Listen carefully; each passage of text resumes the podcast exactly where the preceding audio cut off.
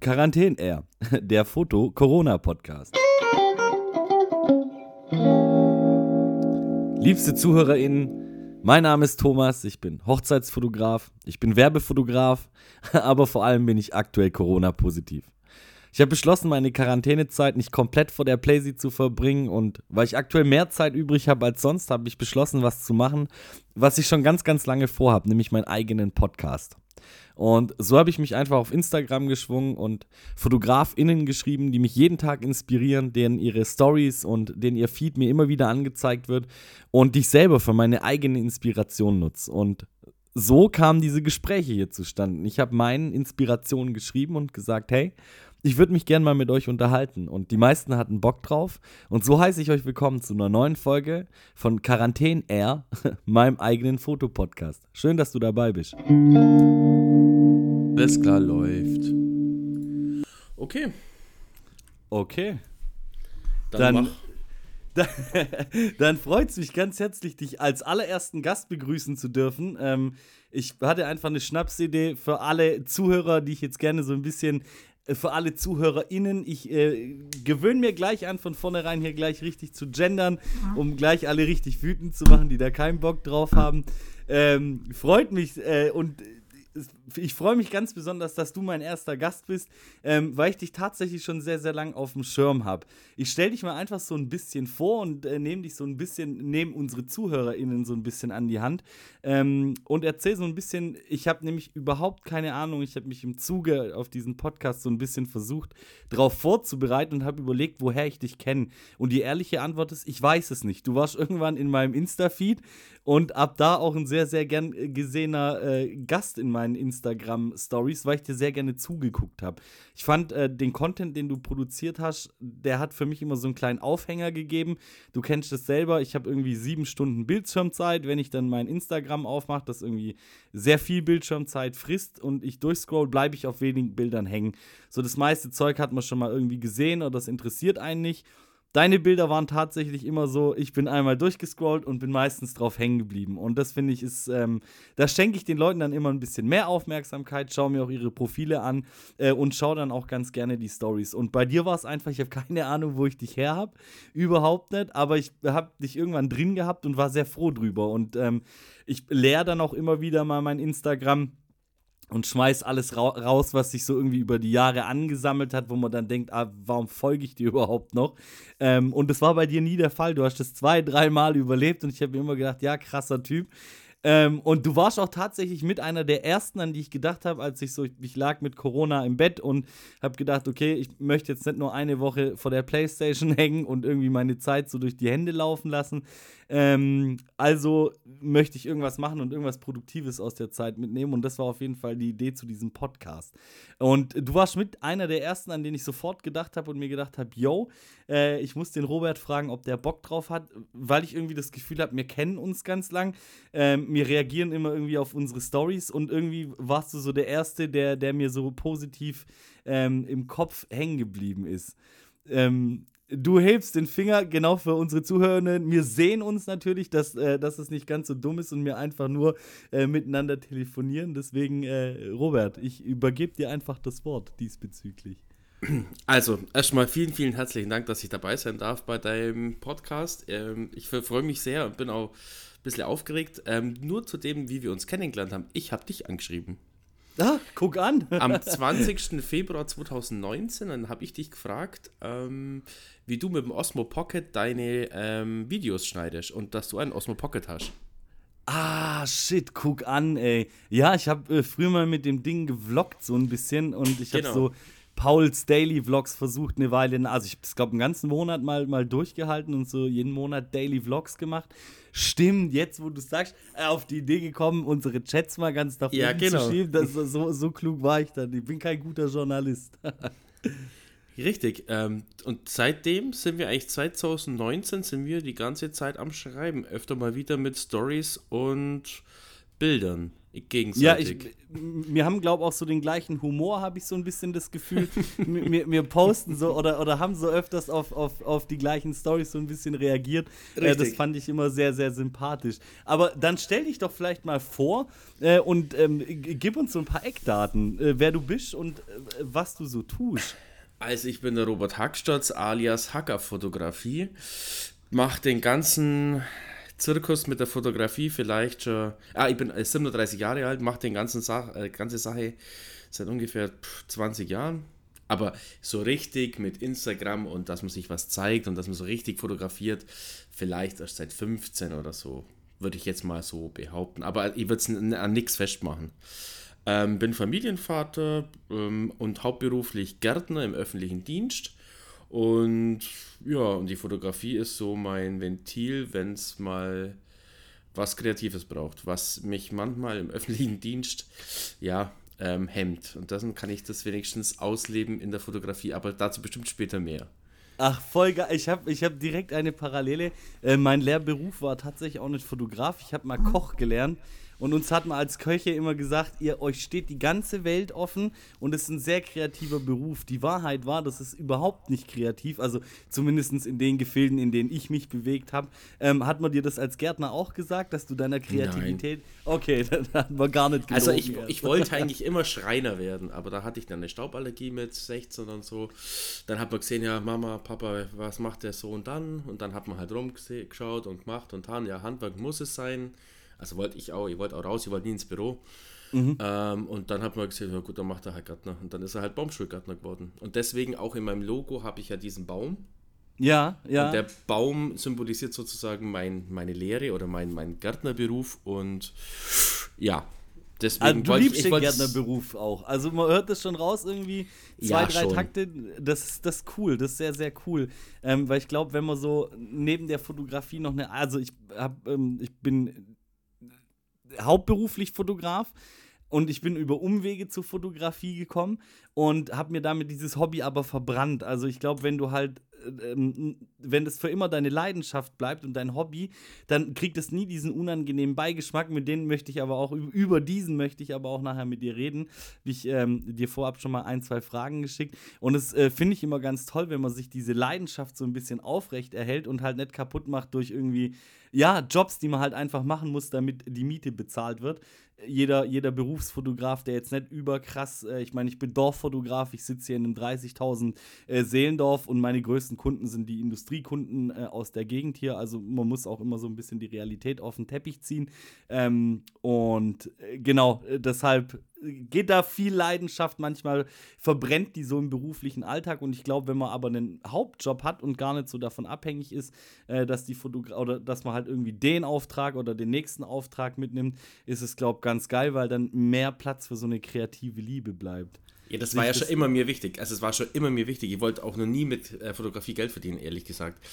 Geil. Ähm, alles, was ich gemacht habe, immer war eigentlich immer ein Geben, und Nehmen. Also wenn jetzt zum Beispiel ähm, eine Band mich gefragt hat, ähm, ob ich sie fotografiere, dann habe ich gesagt, ja, ich habe eine Amazon-Wunschliste, ähm, ihr könnt mir einen Gefallen tun und ich gebe euch einen Gefallen, eine Hand wäscht die andere. Und ah, auf diesem geil. Motto mache ich eigentlich schon immer Fotos theoretisch. Und deswegen habe ich mir das immer ähm, ja, verboten, mich anzumelden in, in der gewissen Weise. Ich bin angemeldeter Fotograf, also ich darf auch Rechnungen schreiben, aber es ist, es, ja, es bietet mich an, würde ich jetzt sagen, aber ich finde diesen, diesen, diesen, dieses Menschliche, wenn du halt was geben und nehmen machst, ja. ich besser, als wenn du, ich, ich bin kein guter Mensch darin zu sagen, hey, das macht 250 Euro, weil ich habe jetzt mhm. fünf Bilder von dir gemacht. Ähm, das war halt nie so mein Ding und ich kann, ich kann das auch nicht. Ich bin, ich bin kein bist, Verkäufer. Bist du damit noch nie auf die Fresse geflogen? Ähm, ehrlich gesagt, nein. Ich bin, hab, toll, toll, toll. Ah, krass. Ich habe bis jetzt noch kein einziges Mal bin ich irgendwie richtig krass auf die Fresse gefallen. Ah, also das freut mich von ganzem Herzen für dich. Ich bin nämlich auch ein wahnsinnig schlechter Geschäftsmann. Ähm, ich verlange wahnsinnig ungern Geld. Ich würde meine Dienstleistung am liebsten eigentlich permanent verschenken. Und so ungern ich das sage, aber ich bin schon sehr, sehr oft damit sehr, sehr hart auf die Fresse geflogen. Ähm, und äh, habe aber dafür, also das war Lehrgeld, was ich bezahlt habe und ähm, habe das dann auch gelernt zu sagen, was ich haben möchte und wo meine Grenzen sind. Aber das ist ja total geil, dass es da Kontrabeispiele gibt und du nach 20 Jahren sagen kannst, ey, ich habe da noch keine schlechte Erfahrung mitgemacht. Ja, das Problem also, oder das Gute war halt auch die Szene. Also gerade auch die Szene, wo halt ich dann unterwegs bin, zum Beispiel mit den Künstlern, mit den Kreativen und so weiter. Die wissen ganz genau, also oder ich weiß ganz genau, die haben nichts oder die haben nicht viel. Jetzt nach Corona noch viel viel weniger. ähm, und wenn man sich dann irgendwie gegenseitig helfen kann, also ich bin zum Beispiel auf ein Konzert eingeladen worden, habe dann abends was zum Trinken bekommen, Essen bekommen. Ich habe dafür Fotos ja. gemacht. Fertig. Ja. Und ja, ich hatte einen schönen glaub, Abend und die haben schöne Bilder. Ich, ich glaube, wenn eine Szene noch schlechter bezahlt ist als, als so äh, Musikerfotografen, dann sind es tatsächlich Musiker selbst. Entschuldigung, Musiker selber. Ähm, ich habe es im Vorgespräch schon mal gesagt, ich habe selber zehn Jahre Musik gemacht, ähm, habe in Bands gespielt und ich muss auch immer sagen, ja, so. Ähm, für die Welt da draußen ist es schwierig, den Wert von Musik einzuordnen und dem einen finanziellen Wert zu geben. Genauso schwierig ist es aber vom Musiker zu verstehen. Also ich weiß noch ganz genau, wie wir uns damals über Angebote lustig gemacht haben von Videografen, die irgendwie 5000 Euro für ein Video wollten und wir gesagt haben, die sind komplett irre. Ähm, heutzutage natürlich kann ich das nochmal ganz anders nachvollziehen, aber damals als Musiker haben wir gedacht, okay, die versuchen uns einfach über den Tisch zu ziehen. Ähm, einfach weil wir keine andere Erfahrungswerte hatten. Also wie so oft ist es vielleicht äh, manchmal gar nicht böse gemeint, sondern äh, fehlende Infos. Aber Musiker sind tatsächlich eine sehr, sehr schwierige, mh, eine sehr, sehr ein sehr, sehr schwieriges Klientel, damit zumindest Geld zu verdienen. Also die fotografieren ist echt einfacher, weil die wirklich Leidenschaft haben und Leidenschaft immer sehr, sehr gutes Motiv ist. Ähm, aber damit wirklich Geld zu verdienen, gibt, glaube ich, auch nicht so viele Fotografen, die damit wirklich ihren Lebensunterhalt bestreiten können. Und was auch schön ist an den Musikern, mit denen ich arbeite, die können das auch wertschätzen. Also die wissen ganz genau, mhm. du Robert, ja, ist scheiße und so und dass du jetzt nicht so kriegst, aber die, die, das ist auf, auf, einer, auf einer Basis, wo das, ja. das Wertschätzen so viel mehr gibt als diese 150 Euro, 250 Euro oder was auch immer. Ja, Bombe, das ist cool. Auch das kommt mit der Zeit. Wir waren sehr, sehr junge Musiker ähm, und ähm, ich habe auch ziemlich junge Musiker. Also ich habe zum Beispiel, also ja, Lien ist jetzt, glaube ich, 20 oder so. Also die hat mit 18 angefangen ja, und krass. ist richtig gut geworden. Ich glaube, die hast du auch schon mal in der Story bei mir gesehen, die Lien. Ja, ja, ja, ja, ja, ja, ja. Ich erinnere mich. Und äh, krass, also wir waren damals einfach vom Kopf her nicht so weit und so reif. Ähm, aber ich muss auch sagen, dass wir, äh, wir haben zehn Jahre äh, mit einer Band Musik gemacht und sind am Ende auch, äh, haben getourt, haben Europatouren gespielt äh, und so weiter und so fort. Also wirklich viel unterwegs gewesen.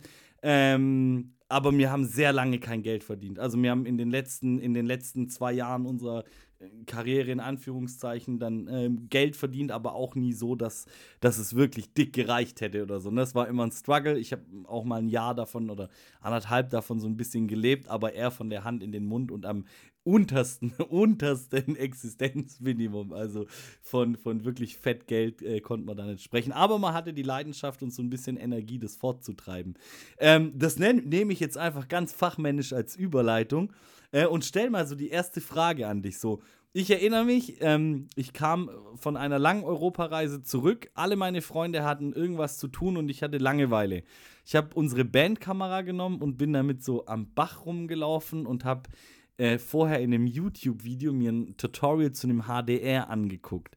Und dann habe ich so einen, so, einen dämlichen, so einen dämlichen Bachlauf einfach in HDR fotografiert und ich war so geflasht davon, als ich dann dieses Bild gesteckt habe, dass mich das einfach angefangen hat zu triggern. Ne? Also ich bin wirklich über die Landschaftsfotografie, das war bei mir dieses eine schreckliche Bild, ein ganz widerliches HDR-Bild mit so weich gezogenem Wasser, wo ich mich zutiefst schäme, dass ich jemals sowas produziert habe, war aber mein Startschuss für die Fotografie und so mein Magic Moment. Gab es bei dir auch sowas, wo du sagst, das war dieses eine Bild, was mich zur Fotografie getrieben hat?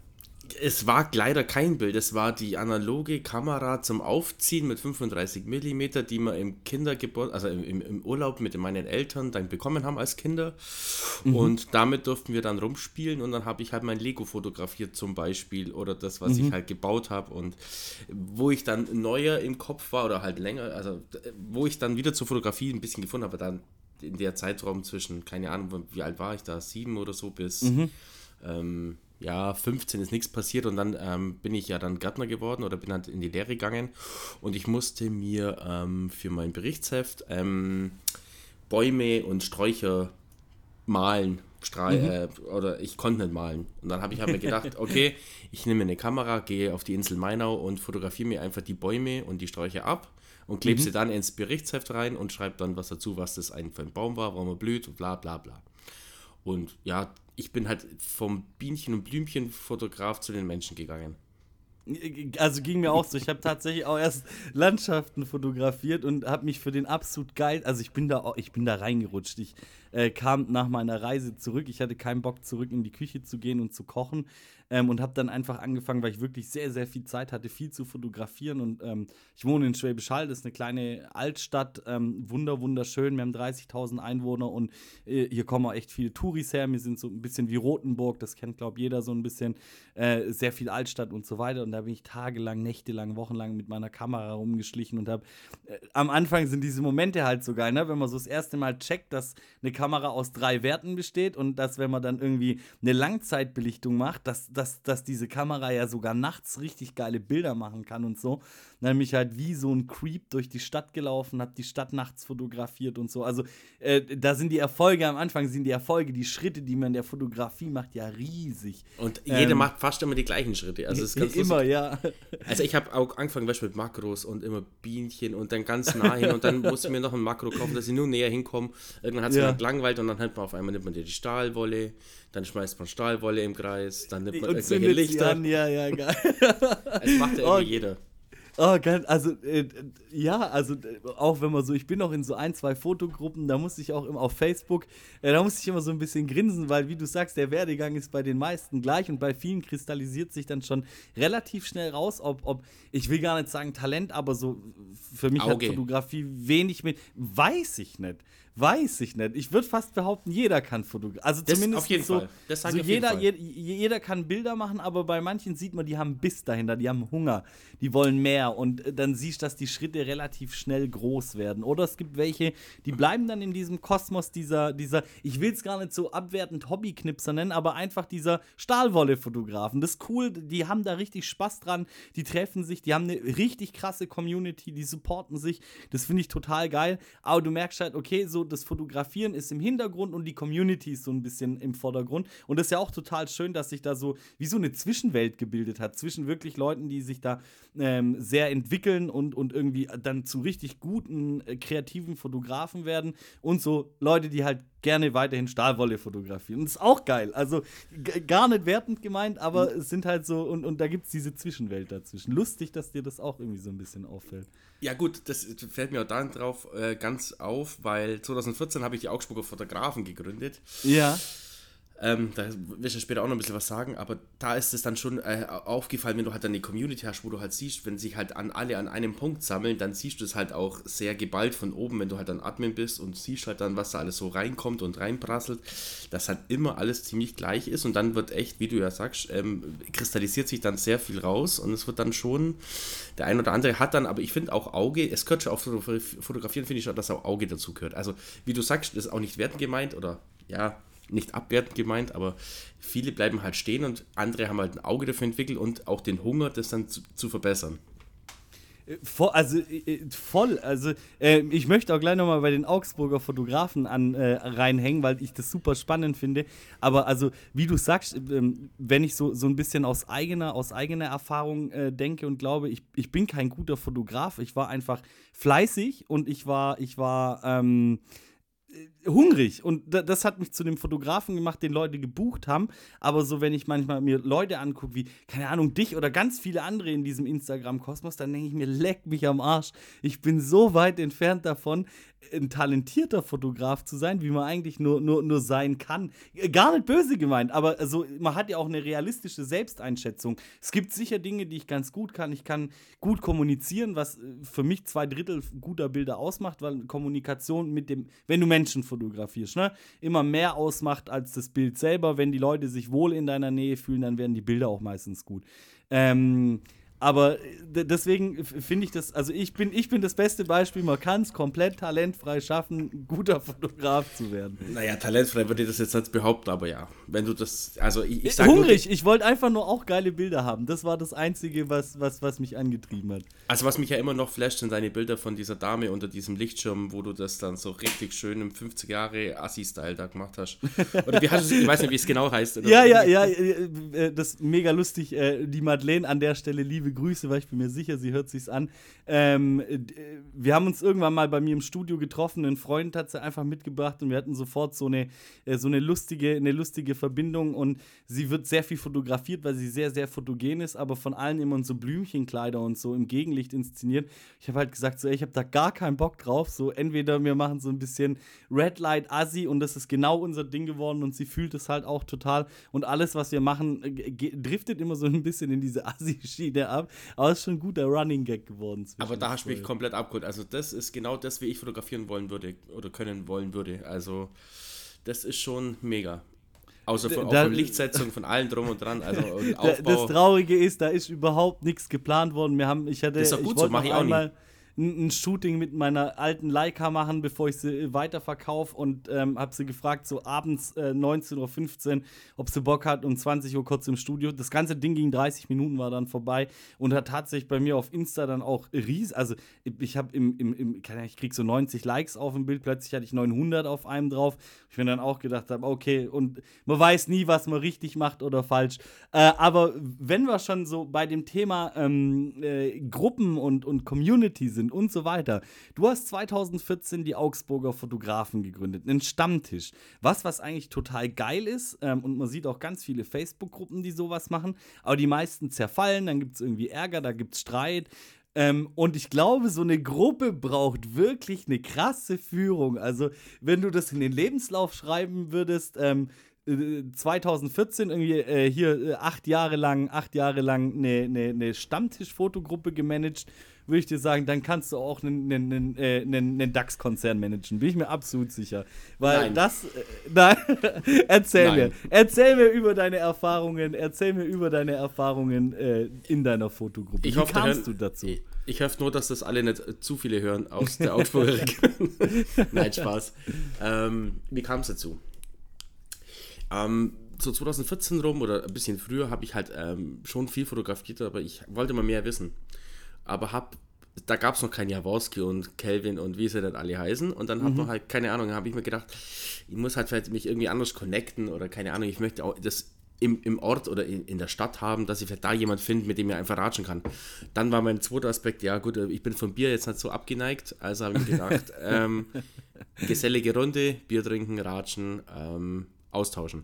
Und mir ging es eigentlich nichts anderes wie Austausch und ähm, Leute zusammenzuführen. Also was ich an, also was ich richtig liebe, ist halt Leute zusammenzuführen. Ähm, mhm. Wenn ich halt weiß, der könnte was brauchen und der könnte was brauchen, wie könnte man das vernetzen, dass das passt und dass da irgendwas passiert.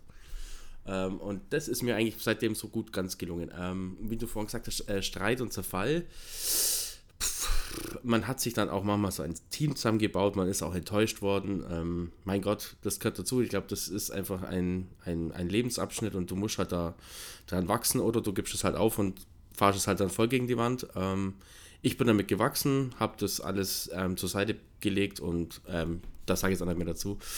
Ähm, es ist gut, es war jetzt, aber was jetzt mich zum, zum, zum Überlegen oder zum, zum Nachdenken gebracht hat, war jetzt halt die zwei Jahre Corona-Zeit, wo viel, glaube ich, in Arsch gegangen ist, leider. Ich hoffe, dass ich das irgendwie wieder ein bisschen rumreißen kann. Ähm, bin jetzt ein bisschen überlegen und machen und tun und möchte eigentlich wieder schauen, dass sich die Leute wieder an den Tisch setzen und dass sie sich wieder treffen können. Und in der Corona-Zeit gab es auch einen Stammtisch, ja, und das ging über ein Zoom-Meeting. Aber das war nie das Face-to-Face -face und war nie der Austausch. Das einzige Positive, was ich an diesem Zoom rausziehe, ist, dass es keine Grüppchenbildung an. Also es waren meistens so 50 Leute da beim Stammtisch. Wow, krass. Also auch, was auch am Anfang total schön war, war, die kamen, also wir sind mitten in Augsburg drin gewesen, also die kamen von Ulm, die kamen von Memmingen, die kamen von Nürnberg, die kamen äh, von München, die kamen sogar von München nach Augsburg. Ähm, um zu uns zum Stammtisch zu kommen und sich zu auszutauschen. Das waren halt auch echt tolle Menschen da. Also von Ingo Dummreicher, ähm, wie sie nicht alle heißen, aus Augsburg und Umgebung. Und die haben sich halt dann auch gesammelt. Dann am Anfang hatten wir auch ganz viele Models dabei, also die sich halt gern ablichten lassen würden, wollen würden von Menschen, die da auch hinkommen, haben die sich halt mhm. connected mhm. und haben dann auch an den Stammtischabend haben wir dann auch mal so, so, so, ja, Shootings gemacht, dass man ist auf die Straße gegangen, da war halt ein Biergarten und da konnte man halt an die Straße Laterne nehmen, wir machen ein paar Fotos und ja, man freut sich. Ähm, jetzt habe ich bloß den Faden ein bisschen verloren. Ähm, ja, alles gut. Genau, und aus diesem Stammtisch, also dann haben wir ja das dann online gemacht, genau. Ähm, was das Schöne an dem Online war, wir konnten zusammen Bilder anschauen. Wir konnten jeder vor seinem PC sitzen, jeder konnte dann das Bild, also ich war dann halt der Admin sozusagen, habe dann die Bilder durchgeschoben wie eine Dia-Show und man konnte halt Bilder besprechen, die man halt als Thema ausgewählt hatte. War halt mhm. halt Thema, keine Ahnung, Gegenlicht oder ähm, mhm. Architektur oder keine Ahnung. Und das Schöne war halt, wenn halt dann 30 Leute dann halt online waren, kann jeder halt dazu was sagen und es war auch am Anfang, wo dann das Corona-Klump äh, losging, ähm, sehr lustig mit Alkohol. Man konnte sich ja dann da, man muss ja keiner mehr fahren, da hat man sich halt ein bisschen ein angetrunken, ist ins Bett gefallen und fertig. Geil, Online-Besäufnis, geiler Scheiß. Es war irgendwie schizophren, aber irgendwie war es mega cool. ähm, ja, also das war das einzige Positive, dass man die Bilder schön ähm, zerpflücken konnte, konnte, ja. ja Genau, das war halt Bildaufbau, blablabla, und das war richtig cool. Das war, an den Stammtischen war das auch immer gefordert von mir, oder wünsche ich mir, dass Leute ihre Portfoliomappen mitbringen oder auf ein iPad oder weiß der Geier. Aber was ich natürlich liebe, ausgerockte Bilder, ist für mich ein Must-Have, dass die Leute das dann durchreichen können, das anschauen können, was in der Hand haben, die Haptik und dann dadurch. Aber das verläuft sich meistens dann auch, weil es gibt am Stammtisch halt auch die Blümchenfotograf. Dann die Menschenfotografen und dann die Streeter und wie es nicht alle heißen. Und dann gibt es sich halt immer Grüppchen. Aber ist eigentlich auch cool. Aber Hauptsache, die tauschen sich aus und Hauptsache, sie sind beieinander. Das ist mir das also, Wichtigste. Das ist eine, eine, sehr tolle Intention. Wie gesagt, am Anfang meiner Fotografie hier gab es auch so, oder gibt es so, so einen Fotografenstammtisch. Ähm, war jetzt nicht meins, also ich war da zweimal, aber ich, ich habe relativ schnell gemerkt, dass das, was ich suche, dass ich das nicht finden konnte bei den Leuten die, eine ganz tolle Community und die machen das auch echt toll. Und da sind halt Leute, die, die wirklich tolle Sachen fotografieren, aber einfach anders sind als, als ich. Und glaube auch so, so die Art, äh, ich würde mal behaupten, so du und alle, die hier in dem Podcast sind und ich, wir, wir, sind eine ganz spezielle Art von Fotografen. Wir nehmen uns alle nicht zu ernst als Künstler oder als Dienstleister. Wir, wir wissen schon immer so, ähm, das auch so ein bisschen zu schätzen und, und sehen unsere Kamera, glaube ich, auch viel als so ein Freifahrtschein, ganz viele Orte und Möglichkeiten zu bekommen, die uns in unserem normalen Leben als Nicht-Fotografen nicht geebnet worden wären. Und äh, viele haben diesen Drang gar nicht, diese Kamera zu nutzen, so wie du jetzt als, als, als Musiker, Fotograf. Also man muss zu dir ja sagen, du hast ja ein wahnsinnig breit aufgestelltes Portfolio, das wirklich von Street Art über, über Landschaft, aber auch auf einem auf tollen Niveau hin zu wirklich bezaubernder People-Fotografie. Ich bin wirklich Fan deines Portfolios. Ich habe es mit meiner Freundin durchgeschaut, da waren wirklich richtige Banger dabei, wo ich mir gedacht habe, scheiße, die Idee hätte ich gerne selber gehabt. Ähm, ich äh, pack in die Shownotes mal das eine Bild von dir mit dieser Luftpolsterfolie. Scheiße, ist das gut, Mann. Also ich habe dieses Bild gesehen und ich bin gar nicht drauf klargekommen, mit was von einem einfachen Stilmittel man sowas Geiles machen kann. Ich wollte es aber eigentlich ganz anders machen mit der Luftpolsterfolie, weil ich habe es auch gesehen, dass du ja vorhin geschrieben hast mit den, mit den, mit den Anfragen oder mit ja. den Fragen ja. vorab. Ähm, die Luftpolsterfolie wollte ich eigentlich ganz anders machen. Eigentlich war mir eigentlich danach, dass ich ähm, noch ein Loch reinmache, dass ich sie scharf bekomme. Aber ich konnte sie ja nicht scharf stellen, weil ich ja nicht dahinter geil. sie bekommen habe. Ja, geil. Aber da habe ich mir gedacht, das finde ich eigentlich so viel geiler, weil scharf macht irgendwie jeder, weil jeder macht ja ein Loch rein, dass es das Auge hat. Ich wusste nicht ja mal, dass so. es dieses Motiv gibt.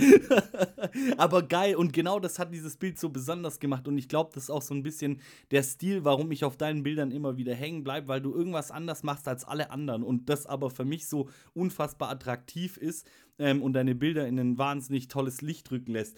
Ähm, jetzt muss ich nur noch mal kurz zu meiner ursprünglichen Frage ganz kurz zurückkommen. Jetzt habe ich nämlich auch so ein bisschen den Faden verloren. Ähm, genau, äh, du, du hast ein so genau, nee, du hast, du hast ein so, so. breites Portfolio und zum Beispiel so dieses Interesse auch einfach so ein bisschen behind the doors äh, schauen zu dürfen, ähm, so gerade mit deiner Musikerfotografie, wo ich schon finde, ähm, es gibt natürlich so die Leute, die die Musiker gerne vor der Bühne und auf der Bühne fotografieren, aber das, das ist ja nicht so spannend, weil ich kann mir ein Ticket kaufen und dann sehe ich ja, was auf der Bühne passiert. Aber was ich jetzt wirklich spannend finde, ist, was passiert hinter dem Vorhang. Wie, und, und diese, diese, diese mh, Dokumentagegier, diese, ich will da nach hinten und ich will das äh, festhalten dürfen. Äh, ich glaube, das macht uns zu diesen Fotografen, die wir so ein bisschen sind. Und warum unsere Bilder vielleicht auch so sind, wie sie sind. Ich, äh, bitte das ist gar keine Überheblichkeit meinerseits, wenn ich sage immer wir, aber ich habe, mich treibt auch einfach viel dieses, ich darf irgendwo mit der Kamera rein, wo ich sonst nicht rein darf. Deine ähm, Fußballer. Äh, meine Fußballer oder ich war letztens, äh, habe ich einen, einen, Auftrag gehabt ähm, für eine Logopädie und äh, die haben morgens dann, also ich habe praktisch die Praxis von denen fotografiert und sollte ähm, Fotos beim Arbeiten machen und plötzlich stand ich im, im Stadtkrankenhaus in der Intensivstation und dachte mir, geil, Alter. Also so äh, äh ganz furchtbarer Ort für die Leute, die da sind, gar keine Frage, aber da die Möglichkeit haben, mit einem Fotoapparat durchzukommen Hammer. Also wirklich so einfach mal hinter verschlossene Türen schauen zu können und Bilder zu machen und, und einfach so ein bisschen festhalten zu können. Und ich glaube, man braucht so ein bisschen diesen, oh, vielleicht unnatürlichen, diese unnatürliche Neugier oder vielleicht diese ähm, dann so schamlose Neugier, um vielleicht solche Bilder zu bekommen. Und die braucht man genauso in der Intensivstation, wie wenn man Musikern hinterher dackelt und äh, Over-Shoulder-Shots macht, was die denn eigentlich so treiben. Also. Also mir geht es eigentlich so, man könnte was verpassen, so ein bisschen. Also ich, ich will immer sehen, was dann so passiert. Und viele Musiker, mit denen ich ja eigentlich auch fotografiert, die sind ja eigentlich auch schon Freunde, man trifft sie ja und wenn die halt auch Bandabende haben und so weiter, und du bist ja halt, man ist ja eigentlich ein Teil eigentlich schon von der Band. Also mhm. zum Beispiel John Garner, die ich ja eigentlich schon seit keine Ahnung, wie lange fotografiere. Ja, glaube, ich habe keine Ahnung, wie lange eigentlich. Aber dann bist du halt ein Teil davon, du bist halt dann da dabei, dann bist du da dabei und dann ist wieder irgendwas und hey, Haga, wie schaut's aus? Machen wir mal wieder neue Bilder. Und jetzt hatte ich erstmal wieder welche gemacht und die sind so cool gefunden, dass es hätte auch eine Netflix-Doku sein können oder so. Ich fand das vom, vom, vom, von der Aufmachung her, also die Band hat mir schon was vorgegeben, die haben mir dann auch ein Skript gegeben, wie sie es denn gern hätten. Und okay, die sind schon extrem gut vorbereitet auch dann. Was ich aber auch manchmal fordere, weil das ganz cool ist, wenn ich was sehe und ich brauche manchmal was Visuelles, ich brauche manchmal was zum, zum Anlangen, ich muss schauen, sonst geht's nicht. Also nur zum Schwätzen gehen und mir Fotografieren ist manchmal ein bisschen schwer für mich. Ich muss schon manchmal, also auch, wenn ich jetzt zum Beispiel auch mein Portfolio oder wenn ich fotografieren gehe, ich muss mir schon viel angucken und, und dann mache ich mir halt meinen Reim raus und dann geht's los. Also ich mache mir auch keinen Plan oder so. Ich mache eigentlich immer so, wie ich gerade Bock habe. Ah, okay, aber das ist ja auch total geil, weil das heißt ja schon, dass du an die Arbeit rein rangehst wie ein Dienstleister, ohne ein Dienstleister zu sein. Also ohne, ohne, ohne, ohne dich wirklich als Dienstleister zu sehen. Ich habe irgendwo in unseren Fragenkatalog so eine bescheuerte Frage reingeschrieben, die hieß, ähm, wie viel Prozent bist du Dienstleister, wie viel Prozent bist du Künstler? Das heißt, eigentlich kann man das rausradieren, weil dann bist du eigentlich zu 100 Prozent nicht Dienstleister, sondern Künstler. Künstler ist, ich, ich weiß aber, Künstler ist immer so, so, so, keine ja, Ahnung. Ja, ich tue mich da auch immer mega schwer damit. Ist Bullshit, ne? so, wir drücken auf den Knopf. Da, ich mache gern, mach gern Fotos. Ähm, ja, Künstler oh, wie halt sympathisch. ja, keine Ahnung. Künstler ist, bei mir in der Arbeit wird auch öfter mal gesagt, also da im öffentlichen Dienst, ja, jetzt kommt der Künstler wieder. Also ich wird da halt immer ein bisschen ins Lächerliche gezogen, weil der ist, also ich glaube, die Mann, die können einfach, die haben den Horizont dafür einfach gar nicht, dass sie das umreißen, was da eigentlich so dahinter steckt und so. Und dann werden sie es halt eher ab und sagen, ja, ja, der Künstler, ja, ja. Ach, vollkommen zu Recht. Also es gibt so ein paar Fotografen, die sicher künstlerischen Aspekt haben, aber ich wurde auch jetzt schon irgendwie zweimal auf Vernissagen eingeladen, auf, also auf denen ich dann auch selber ausstellen musste. Einmal war ich einfach einen Gefallen schuldig und habe es getan. Und es war so ein Umfeld, das war mir ganz, ganz arg fremd. Also wirklich Leute, die dann so versucht haben, so einen künstlerischen Aspekt in meinen Bildern zu finden und mich dann auch so auf, auf so einer künstlerischen Ebene danach gefragt haben, so ob es da irgendeine Metaebene gibt oder so versucht haben, meinen Gedankengang zu, zu, zu interpretieren. Und ich dann einfach gesagt habe, nee, ich war einfach da und äh, da stand halt eine Nonne in einem weißen Kleid. Äh, so, da, ich habe mir da gar nichts dabei gedacht, überhaupt nichts, 0,0. So, das war einfach so ein, ein Street-Shot, der einfach so passiert ist. Fertig aus. Da, da ist keine Metaebene, da ist kein, keine äh, Tandus-Ebene, gar nichts, Digga. Ich habe einfach abgedrückt und ähm, ich fühle mich dann auch immer so sehr schwer ähm, in, in dieser Künstlerszene, also oder in dieser, in dieser Galerieszene irgendwie. Ich habe da gar keinen Bock, da finde ich nicht statt, da komme ich nicht her. Und deswegen finde ich das auch immer sehr schwierig, wenn sich Fotografen als Künstler bezeichnen, weil du bist ja nicht die Kunst. Die Kunst ist immer das, was vor deiner Linse steht. Nur weil die Leute oder das Motiv was du fotografierst, krass ist, heißt es nicht automatisch, dass du krass bist. Ne? Das, ähm Oder wie ich es fotografiere, weil manchmal fotografiere ich ziemlich gern äh, unscharf. Oder ja. ich, ich, ich, keine Ahnung. Ähm, unscharf kann so scharf sein. Also ich mag ganz gern dieses Unscharfe und, und spiele auch ganz gern mit der Tiefe und mit dem Ganzen. Und da wird mir dann auch öfter mal assistiert, da ja, der kann nicht gescheit fotografieren, das ist halt ein Künstler, der möchte es halt irgendwie wischiwaschi machen oder so. Aber manchmal denke ich mir dann da schon was dabei. Also, meistens würde ich es ja nicht machen. Äh, ja, also ähm, ich, ich, ich fühle ich fühl genau, ähm, äh, wie es dir geht. Also ich bin da auch so, dass ich mir dann oft sage, I don't give a fuck, ob das jetzt scharf ist oder nicht, ob der Fokus jetzt auf dem Auge oder auf der Nase liegt, ist mir im allerersten Moment scheißegal. Die Emotion ähm, muss stimmen, die Emotion genau, muss vollkommen richtig. Und da habe ich mich aber schon vor ganz langer Zeit von verabschiedet und äh, dann aber auch viel aus dem, aus dem ja, aus dieser Fotografen, also es gibt dann so, so, so Fotografen, die einem dann schreiben, so, da ist die Schärfe aber nicht getroffen. So, Dicker, interessiert mich überhaupt nicht. So 0,0 Prozent, das sind dann aber meistens auch so, so Pixel-Pieper und so, ne, ähm, die dann, äh, weiß nicht, jede neue Kamera kaufen und da extrem fixiert drauf sind, dass es, dass es eine geile, dass es ein geiles, ähm, scharfes Bild ist und so. Und das vereint uns, glaube ich, auch alle, die hier in diesem, in diesem Podcast sind. Hm, wir haben, glaube ich, auch alle so eine ähnliche Handschrift. So unsere Art zu fotografieren, würde ich behaupten. Wenn man jetzt einem Laien unsere Bilder zeigen würde, könnte der wahrscheinlich nicht unbedingt auseinanderhalten, von wem welches Bild zuordnenbar ist. Also, ich möchte mich gerade mit euch vergleichen. Ihr seid da alle nochmal eine Spur krasser. Ähm, aber äh, so, wenn jemand keine Ahnung hat, dann sieht es, glaube ich, recht nah aneinander, äh, aneinander angelehnt an, was wir da machen. Auf jeden Fall. Also, was ich auch zum Beispiel mache, ich, ich, ich, ich bin 0,0 Photoshop. Ich hasse Photoshop und ich bin eigentlich, das Bild, was ich mache, möchte ich eigentlich, wenn ich es mache, eigentlich fast fertig haben. Also ich bin Lightroom und mache Lightroom und mache dann meine Verarbeitung, mache mein Preset, was ich mir mal irgendwann mal zusammenbastelt habe und ähm, hau das drüber und äh, ausschlecken. Also da ist nicht viel dabei. Also in also, meinen. Also ta tatsächlich muss ich da sagen, da bin ich, ähm, also auf Jobs bin ich dann tatsächlich sehr froh, dass ich ein okayer Photoshopler bin, dass ich mir dann denke, boah, nee, ich stelle das Licht jetzt nicht um, das korrigiere das einfach in Photoshop aus, äh, wo ich mir dann denke, oder keine Ahnung, irgendwie ähm, weiß ab, ach, was weiß ich, alles scheißegal, da bin ich recht froh, dass ich, dass ich so ein bisschen Photoshop habe. Aber bei meinen freien Projekten muss ich dir auch ganz ehrlich sagen, einmal Lightroom umso weniger dran gedreht, umso besser. Also da tatsächlich, da tatsächlich äh, bin ich ganz bei dir und was ich liebe, ist halt immer entsättigt. Also das liebe ich halt durch und durch.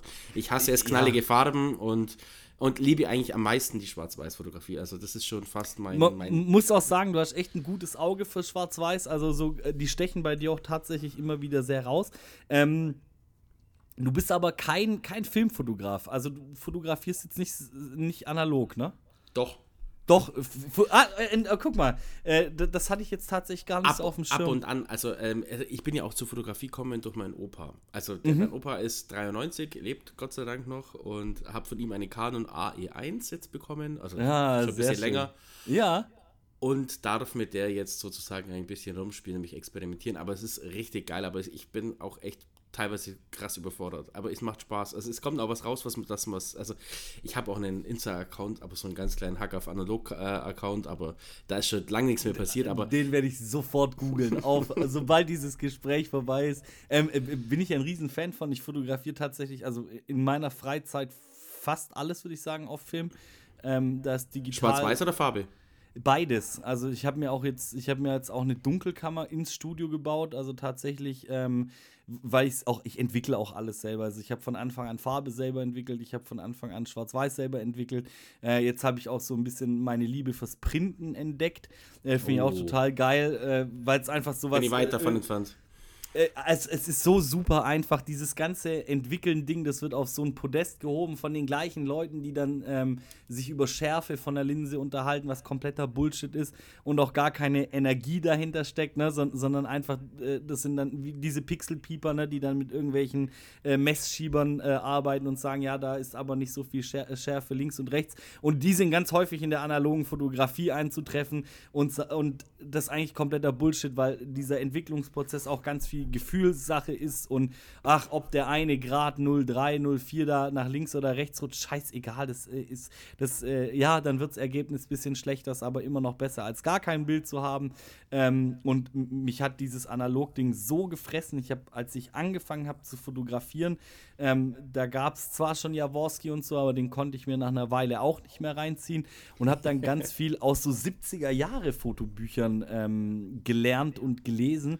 Ich habe einfach so ein, so, so ein bisschen Fable für, für altes Zeug. Ähm, analoge Kameras waren irgendwie von Anfang an präsent und ich versenke auch echt viel Knete in analogen Kameras und dann auch gerne irgendwie so 1920er Modelle und ich habe eine Flex, mit der ich wirklich arbeite. Also ich nehme die mit auf Jobs, die verdient Geld. Die Kamera ist von 1932 und äh, haut dir manche Mittelformat-Sachen raus. Ey, da schlacker ich mit den Ohren nach dem Scan und denke mir, leck mich am Arsch.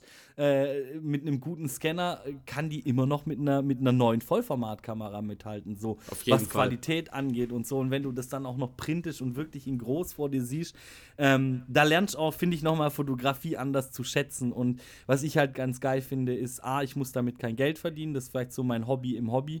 Ähm, und B, ich, ich kann langsamer arbeiten. So. Ich bin schon sehr digitaler Mensch und ich mag das auch. Ich finde auch diese Geschwindigkeit und diese Bilderflut und so geil. Also ich, es, wie mit Musik, also weil wir hier immer Musik hatten. Früher musste eine Band ein Album machen und hatte dann ja Pause. Wenn du heute nicht irgendwie, sagen wir mal, alle drei Wochen eine gute Single drops, dann verschwindest du ganz schnell wieder aus dem Algorithmus. Und so ist es mit Bildern auch.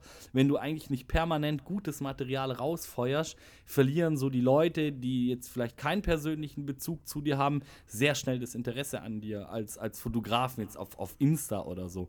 Das ähm, merke ich ganz krass zum Beispiel. Also, das, also vielleicht das Insta-Thema ist ja auch so ein Ding das ähm, langweilt mich ja seit, keine Ahnung, einem halben Jahr ja so richtig. Also, wenn du ja auch vorhin gesagt hast, 90 Likes und so, ja. Also, wenn du halt nicht dem Algorithmus gefällst oder halt den, dem Sachen nicht gefällst, hast du halt Pech gehabt. Also.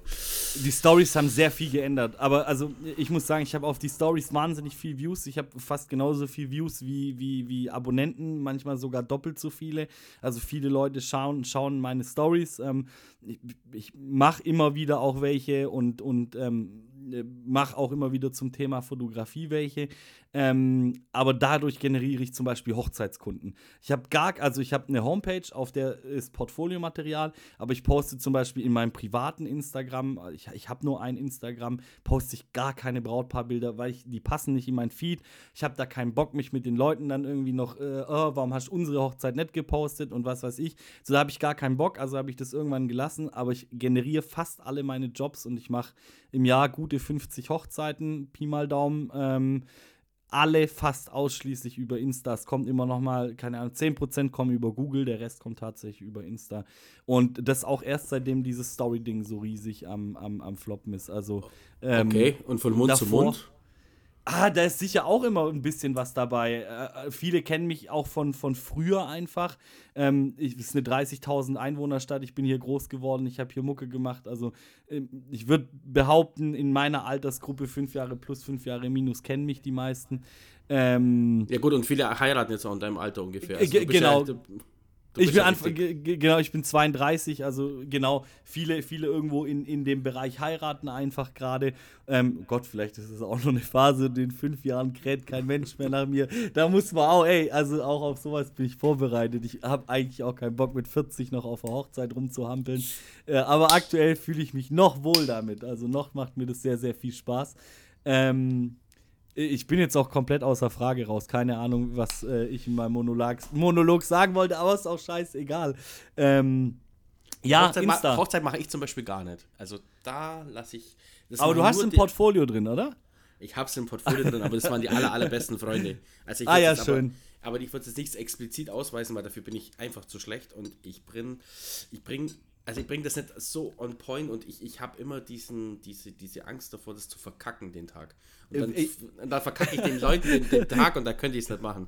Und ich bin dann doch kreativer Mensch und möchte dann viele Sachen ausprobieren. Und wenn das verkackt ist oder so, oder meine, mein Fokus stimmt oder das stimmt nicht und das stimmt nicht, ich könnte es mir in 100 Jahren nicht, ver also ich, ich, ich würde mich Grund und Boden schämen, echt. Ey, aber normale Menschen können das doch gar nicht beurteilen.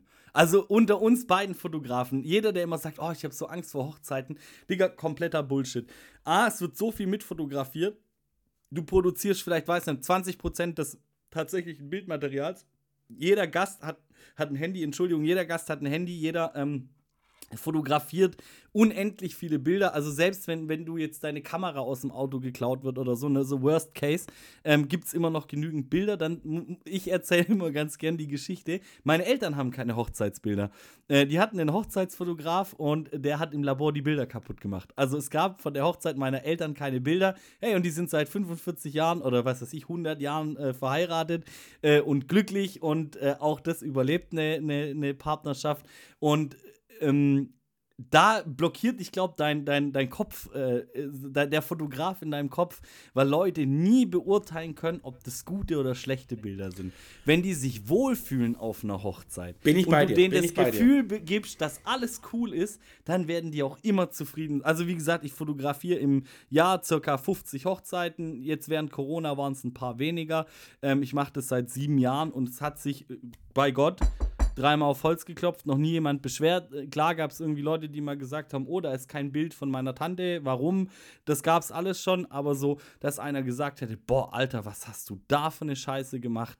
Ähm, Gab es noch nie und ich hatte auch schlechte Tage. Also auch da Kreativität auf Abruf. Ne? Manchmal hat man auch schlechte Tage und, und liefert nur Müll ab. Äh, so gefühlt, mit dem man einfach auch nicht zufrieden ist und sitzt dann wirklich irgendwie fünf Stunden in der, in der Nacharbeit und heult fast, weil man nichts findet, mit dem man irgendwie zufrieden ist. Ähm, von daher, ganz im Ernst, ähm, da möchte ich immer jedem die Angst nehmen. Also tatsächlich, ähm, ja, tu es.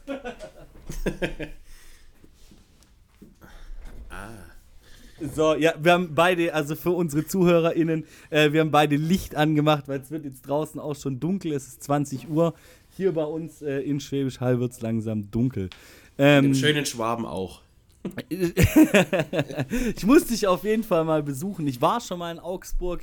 Äh, tatsächlich hatte ich mal äh, Freunde aus Augsburg, die da auch Musik, die haben da gerappt.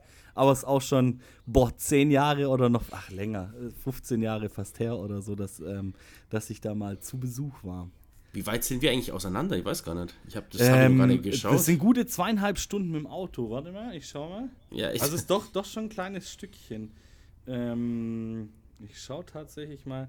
So, jetzt auch für unsere ZuhörerInnen. Wir schauen jetzt mal, wie weit sind wir denn auseinander? Ähm, von Schwäbisch Hall nach Augsburg. ja, eine Stunde, drei, ja, ein oder drei Viertel. Also, falls du, falls, falls dir mal langweilig ist und du in der Gegend sein solltest, äh, jederzeit herzlich willkommen. Also äh, auch mit Kind und Kegel alle mitbringen, gar Das ist Thema. gut, ja. Das ist. Ja, bei euch ist ja auch nicht so ganz so schlecht. Wir sind tatsächlich, also wir haben es tatsächlich sehr, sehr schön. Wir haben es nicht weit nach Stuttgart, sind nur 60 Kilometer nach Stuttgart rein. Eins muss Aber ich jetzt fragen. Gerne. In deinen Stories öfter mal, da hast du diese schwarz oder diese graue Betonmauer. Ist das ein Gefängnis? Ja, ja. genau. Mein Studio ist, äh, mein Studio ist direkt neben der äh, bekannten Schwäbisch Haller JVA. Die war früh mal im Innenstadtkern, als ich ein Kind war und mit meiner Mama durch die Stadt spaziert bin. Dann hingen die immer am Fenster und haben rausgebrüllt.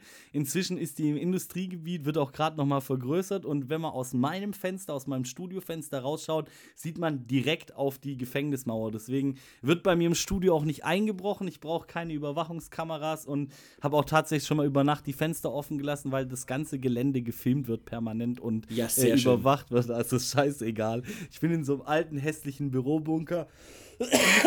Entschuldigung. Und ähm, ja, da auf jeden Fall, äh, da auf jeden Fall ähm, direkt neben der JVA. Ja, und, und Künstlersau bist du ja auch nicht weit weg. Dann bist du ja bei, bei, bei äh, Wirt in der Nähe. G genau, also der, der Schraubenwirt ist, ist auch bei uns praktisch ähm, 10 Kilometer weiter Checke, weg. ja, genau. Auch die meisten arbeiten, also sehr, sehr viele arbeiten Ah, okay. für den Wirt. Ich hatte auch schon öfters das Glück, Aufträge für die Firma machen zu dürfen. Cool. Also ich, ich habe relativ ähm, große Industriekunden. Das liegt aber sicher nicht daran, dass ich der beste Fotograf bin, sondern das liegt daran, dass ich einen sehr guten geografischen Standpunkt gepickt habe ähm, und vielleicht auch zur richtigen Zeit am richtigen Ort war und ähm, dann auch geliefert habe. Ne? Also, aber ich bin mir sicher, die haben da noch äh, viel bessere Agenturen und Fotografen hinterstehen. Aber manchmal muss es halt der, der Dorffotograf sein und dann darf ich es auch machen. Sehr schön. Aber sehr geil, sehr geil, sehr geil. Ähm, ich möchte noch mal ganz kurz auf das Instagram-Thema zurückkommen. So, wir Ja, haben das. Jahr 2022 und du sagst, du bist seit 20 Jahren in der Fotografie. Ähm, das Plus, heißt, minus. die hat sich äh, dreimal geändert seitdem, irgendwie grundlegend. Du hast äh, praktisch den, den Bruch mitbekommen von ähm, analog auf digital, den Wechsel. Ähm, und hast dann aber auch diese inflationäre Bildflut miterlebt, weil, sagen wir mal, bis es Facebook nicht gegeben hat und selbst Facebook hatte noch einen gewissen, ähm, da hat nicht einer am Tag acht Bilder gepostet. Da war ich in der Fotocommunity. Äh, ge- Genau, äh, da war die Bildflut aber immer noch geringer als jetzt auf Instagram. Ja. Weil, wenn ich mir anschaue, Instagram hat Millionen, Tausender krasser Fotografien hervorgebracht. Wie glaubst du, wie wirkt sich das so auf unser Handwerk aus? Glaubst du, dass, die, dass, dass wir Fotografen immer weiter in, den, in, in die Bedeutungslosigkeit rutschen und irgendwann gesagt wird, naja, für was eigentlich ein Fotograf? Weil äh, jetzt mal ganz im Ernst, wenn ich mir manche äh, Portfolios oder äh, äh, Feeds anschaue von, von irgendwelchen 13-, 14-jährigen äh, Mädels oder Jungs, die da Burner an, an Porträts rausfeuern, weil die einfach mit diesem Handy-Ding so daran gewöhnt sind, die arbeiten mit dieser 28er Brennweite besser als jeder Modefotograf äh, und knüppeln da Dinger raus, dass du mit den Ohren schlackerst. Und da denke ich mir manchmal, krass, an und für sich äh, gibt der Sache noch fünf Jahre und wir haben uns erledigt. Ich hoffe es nicht. Ich hoffe es nicht. Und ich hoffe, dass das äh, uns erhalten bleibt, was wir machen. Alles andere wäre, glaube ich, echt ein ganz schöner krasser Bruch. Also, aber äh, uns wird es immer geben, die Fotografen. Oder die Fotografen wird es immer geben, weil welche Modezeitschrift kommt mit einem Handyfotografen aus? Zum Ganz, Drucken? die Vogue zum Beispiel. Echt? Ja, man, die machen zum Beispiel schon, also es gibt zum Beispiel schon einfach Shootings, die dann auch gedruckt werden, die am Strand fotografiert werden. Da wirft der, da wirft der Fotograf seine, seine, was weiß ich, seine Leica oder seine Hasselblatt in den Sand und schießt das Ding mit dem iPhone durch. Also tatsächlich, tatsächlich wird auch immer, also auch so Marketingagenturen oder keine Ahnung, ähm, ich bemerke so ein bisschen bei der Industrie, ich finde, die ist immer so ein guter Richtwert. Wenn da was ankommt, dann ist es wirklich so richtig in der breiten Masse aufgesessen. So früher haben die mich immer gefragt, Thomas, was für eine Kamera sollen wir uns kaufen? Jetzt heißt Thomas, welches Handy hat die beste Kamera? Also auch die haben diesen, diesen Clip gemacht und ey, jetzt mal ganz im Ernst, ähm, ich film für, für, für ein paar Industrieunternehmen, produziere ich Content einfach, also äh, das ist mein Job, ich arbeite für die und, und produziere einfach Stories oder, oder Bildmaterial oder kleine Clips. M, Anfangs habe ich da noch meine 5D Mark IV genommen, habe die ins Querformat gesetzt und habe damit gefilmt und seit anderthalb Jahren mache ich das mit dem iPhone. Also ich benutze, wenn ich bei denen bin, keine Kamera mehr. Und das hat sich bis in meinen Berufsalltag durchgebohrt. Und ich glaube, ähm, so der klassische Fotograf ist schon tot. So den gibt es, glaube ich, schon gar nicht mehr. Aber was es jetzt auf jeden Fall geben wird, ist, ähm, was es jetzt auf jeden Fall geben wird, ist der, ähm, ist so dieser, dieser Influencer, dieser Content-Fotograf. So für klassische Fotografen sind ja du und ich schon keine Fotografen mehr, ähm, weil wir, weil wir ja, wir haben es nicht gelernt. Also ich habe es nicht gelernt, du hast nicht gelernt, aber wir, also ich arbeite seit sieben Jahren in dem Job und ich glaube, von den klassischen Fotografen sind wir schon äh, so Abtrünnige, wo mit dem Kopf geschüttelt wird. Und uns nach werden schon Leute folgen, die schon gar keinen Plan mehr haben, wie eine Kamera funktioniert, aber die dafür krass sind, was Handyarbeiten angeht. So da äh, Noah Joel Kraus, wenn dir das was sagt. Ähm, das, der Dude hat, ist, ist Schauspieler, der hat bei den wilden Kerlen mitgespielt. Ähm, und der Ja. macht zum Beispiel für, für Finn Kliman und sowas, hat er dieses, ähm, kennst du Finn Kliman? Ja, sagt mir was. Äh, Der hat, äh, der, genau, der ist Musiker und der hat zum Beispiel für den Ja, ein, genau. ein, ein Video geschnitten, nur mit Stories, die er selber auf dem Handy gedreht hat. Der Noah hat schon Ahnung von Kameras und so, keine Frage, aber ich glaube, er ist so die nächste Generation. Ich, ich halte ihn für so einen sehr, sehr ähm, mit, mit sichtbaren Medien bewanderten Typ. Er dreht krasse Stories, er ist immer so on point, on fleek, immer auch so die neuesten Trends und ich glaube, das wird die nächste Generation Fotograf, die ähm, die glaub auch dann auch einen ganz eigenen Stil wiederentwickelt. Aber unser Zeug bleibt bestehen. Für immer, auf jeden Fall, auf irgendeiner Festplatte. Auf, oder auf, ja, genau. Oder irgendein Server. Ich habe dir auch gerade noch zwei Bilder geschickt. Ich war heute Ja. ähm, unterwegs und das habe ich mit dem Pixel 6 gemacht. Und das, ich finde es echt krank. Ja, Ohne ND-Filter, ohne irgendwas. Ja, Hammer. Ich, ich äh, pack die beiden Bilder in die Shownotes, wenn ich darf. Ja. Das ist ja der, also das der Wahn. Also ich muss auch sagen, ähm, ich äh, habe einen Freund, den Adrian, der fotografiert, der ist Filmer, also der, der, ist, ähm, der filmt sehr, sehr gut. Und wir, wir kappeln uns immer so ein bisschen, weil er immer sagt, die beste Kamera der Welt ist eine Sony. Ich sage immer, nein, du hast gar keine Ahnung. Leicas sind die geilsten Kameras der Welt. Also es ist immer so ne? Technik, äh, Pimmelgerangel. Ähm, aber wo er immer sagt, die beste Kamera ist die, die du dabei hast und das ist halt immer dein scheiß iPhone. Äh, und da hat er einfach recht, ne? So, dass, dass du hast dieses Ding permanent dabei. Und wenn ich auch mal so durchgucke, du bist selber Vater, ähm, wie viele Bilder deiner Kids hast du mit einer Kamera gemacht und wie viele, die wirklich, also bei, bei mir sind es alle, ich habe einen vierjährigen Sohn, alle sind es mit dem Handy, so die besten und schönsten. Ich habe eins im Studio hängen, das habe ich mal mit, mit einer analogen gemacht und der Rest ist tatsächlich großteils auf dem Handy so. Also ich habe eine dreijährige Tochter und ich, ich, ich versuche schon viel viel zu fotografieren mit dem. Ja.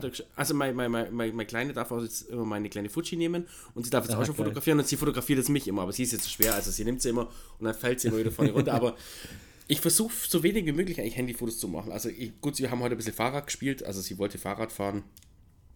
Ging natürlich nicht, aber sowas halte ich dann schon mit dem Handy fest, da hole ich nicht erst die Kamera.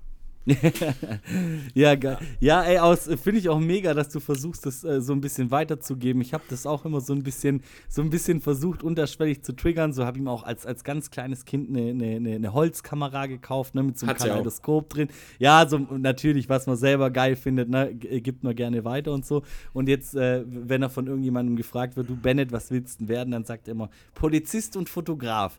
äh, finde ich ja ganz geil, muss ich dann immer grinsen. Aber tatsächlich, mein Vater ist auch ein mein Vater ist auch ein sehr ambitionierter Hobbyfotograf.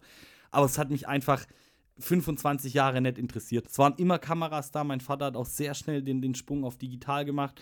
Und es waren immer Kameras im Haus und es hat mich nie interessiert. Ich bin 2014 oder 15 Jahr auf Europareise gegangen. Ich bin ein Jahr durch scheiß Europa gefahren.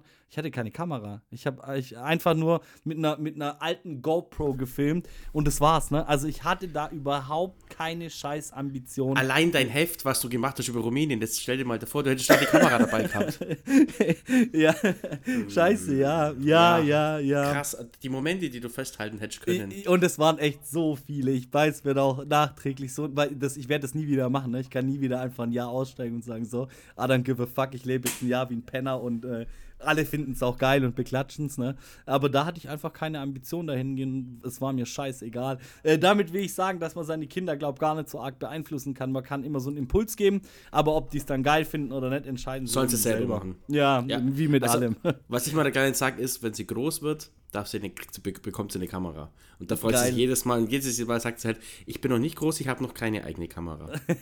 ich habe ich hab Bennett tatsächlich eine gekauft, so, ein, so, ein, ähm, so, so, so, eine Kinderkamera. Die sind auch wasser- und stoßfest und so.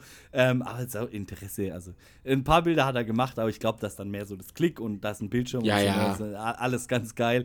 Ähm, aber ja, cool, die Fuji eignet sich dafür auf jeden Fall. Mega. Und die ist ja gerade auch immer jetzt, was ich gerade ähm, versuche zu, zu, zu, zu, ja, zu generieren. Ich nehme die alten FD-Objektive von meinem Opa mhm, und nehme die Fuji, adaptiere es und gehe dann damit zu fotografieren, dass ich, also Opa und ich so zusammen, dass wir eigentlich zusammen fotografieren gehen, so ein bisschen. Ga ganz geil, also da empfehle ich dir auch äh, ganz warm den Maximilian Forster. Ähm, der kommt auch hier in, in, in den Podcast. Ähm, der hat auf Insta Grandpa's Archiv, nennt sich das Ding. Oh. Und er, er, er recycelt Bilder, also sein Großvater ist leider verstorben irgendwie und seitdem äh, hebt er praktisch die ganzen alten Negative. Habe ich auch alles im Keller. Ich habe oh, auch alles von meinem Opa gekriegt. Ich habe alle Dias, ich habe alles. So gut, ey. Sein Opa war auch ein richtig guter Fotograf. Ähm, dieses Insta-Profil macht mir so viel Freude. Ich schwör's dir, ey. Das ist ich der absolute Knaller. Genau, wirklich der Wahnsinn, was der Mann da ähm, äh, macht und, und auch ein sehr schönes, ähm, ein sehr schönes Andenken daran, ne? Also auch die Farben und so richtig. Der Maximilian hat ein gutes Auge und man weiß auch, woher er es hat. Ähm, Scheint's äh, von seinem mega, Opa. Mega, mega, mega. Ja, ja. Das ist tatsächlich dann sowas, wo ich mir denke, geil, da macht Fotografie dann tatsächlich unsterblich. Also es hat sicher ganz viele Menschen unsterblich gemacht und berühmte Motive geschaffen. Wir waren jetzt erst vor ein paar Wochen bei Lights ähm, auf einer Ausstellung und tatsächlich sehr, sehr geil, wenn man dann diese ikonischen Bilder sieht, wie dieses Muhammad Ali-Bild und, und dann den Fotografen dazu und wie viele äh, ikonische Bilder bei sowas geschaffen wurden. Ganz, ganz geil. Äh, aber auch geil im, im Kleinen, wie es Max einfach macht, äh, dass man einfach sagt, äh, da hat man nochmal so ein, so ein Denkmal für seine Großeltern geschaffen. Vielleicht macht das ja auch irgendwann mal einer mit unseren Bildern, weiß man ja nicht. Richtig. Ähm, weil du das gerade gesagt hast mit diesen Fotografen und so, ich, was ich jetzt auch äh, mit den Augsburger Fotografen ins Leben gerufen habe, ist, dass ich mit dem Kino zusammenarbeite und wir schauen uns ähm, ganz viele Fotografenfilme an. Also wie zum Beispiel die, die Beauties vom, vom Lindbergh mhm. oder ähm, Salz der Erde vom, vom, sag mal, wie heißt er denn? Salz der Erde von. Ich, äh, mir liegt es auf der Zunge, aber ich komme nicht drauf. Egal. Ja, ähm, ich, äh, ich schreib's in die Show Notes. jetzt haben wir noch erst angeschaut ähm, äh, Impossible Project. Also den kann ich dir wärmstens empfehlen. Schau dir diesen Film an. Kenne ich nicht, werde ich mir anschauen. Geht um die analoge Fotografie, um ähm, die äh, Polaroid-Kamera, wie die Polaroids kaputt gegangen sind und ein Mann aus Österreich das wieder auferlebt hat und ein, ein Impossible Project draus gemacht hat. Ja. Und diese Polaroid wieder zum Leben erweckt hat, dass es wieder funktioniert. Es ist ein Ach, mega genialer Film. Ein mega genialer Film. Der wird dir, der wird dir so taugen. Ich spiele ich spiel einen zurück äh, und werf direkt einen zurück. Der Bang Bang Club. Sagt mir gar nichts. Sagt dir gar nichts. Ähm, der Bang Bang Club war eine, also äh, Triggerwarnung muss man dazu sagen. Es geht um Kriegsfotografie. Es war ein Club an äh, jungen Männern, die in Südafrika in den Apartheidskämpfen ähm, Kriegsreportage gemacht haben. Alle drei sehr, sehr berühmt. Ähm, du wirst das eine Bild kennen. Mir entfallen immer ihre Namen. Ich bin nicht gut in Namen. Ähm, ein kleines ähm, Mädchen, afrikanisches Mädchen, sitzt auf dem Boden und hinter ihr ein Geier. Äh, mhm. Äh, sieht so aus, als würde er sie fressen wollen. Es ist von einem der Fotografen und es ist äh, eine wahre Geschichte. Da gibt es auch Bücher dazu und so. Und das waren halt so richtig harte Hunde, die, keine Ahnung, bei Straßenbeschuss irgendwie die Seite gewechselt haben, um sich am Cola-Automat eine Cola zu ziehen und so. Also die wirklich, äh, da, also diese Bang-Bang-Leute waren sehr, sehr krass und abgebrüht. Äh, sicher auch irgendein psychologisches Phänomen, ähm, was Kriegsreportagen angeht und haben auch sehr, sehr viel ein prägendes Material geschossen und über die drei gibt es einen Spielfilm, der ist so halb wahr, halb nicht wahr, aber ich habe mir dann über die, weil mich das so begeistert hat, ähm, sehr viel über die gelesen und auch über die einzelnen Persönlichkeiten, da hat sich dann auch einer umgebracht und so weiter. Ähm, dieses Bild gerade mit dem Geier, da wurde irgendwann in, in, der Times oder so wurde geschrieben, auf dem Bild sind zwei Geier zu sehen, aber nur einer ist sichtbar und so weiter. Ne? Ähm, obwohl dieses Bild dann im Nachgang sehr viel Spenden generiert hat, ähm, wird auch so ein bisschen über diese Problematik gesprochen, wie viel Verantwortung haben wir Fotografen denn an dem, äh, was wir tun und was wir machen? Und auch das ist so eine Frage, die ich dir stellen möchte. Also zwischen was weiß ich, Magermodels und, und, und Hochglanzfotografie und äh, mir suggerieren, glaube ich, schon immer auch so den Good Part of Life. Ähm, wie viel Verantwortung tragen wir jetzt äh, gerade, also ganz aktuell gerade ähm, in Bezug zum Beispiel auf die Ukraine ist es ja wahnsinnig wichtig, dass da Bildmaterial geschaffen wird, ähm, das Leuten vom Fernseher so einen Trigger gibt, dass man sagt, ey, da ist was ganz, ganz Schlimmes, da passiert gerade was ganz, ganz Schlimmes in der Welt. Und wie viel, wie viel Verantwortung tragen wir damit? Also die Hauptverantwortung, finde ich, haben wir, dass es keine Fake News gibt und dass es keine Fake-Bilder gibt und dass es alles, was geschossen wird, auch echt ist und nicht irgendwo zu irgendwelchen Propagandazwecken dient oder irgend, zu irgendeinem Schabernack. Mhm. Das finde ich, das ist für mich das A und O und das Wichtigste eigentlich. Ja, das stimmt.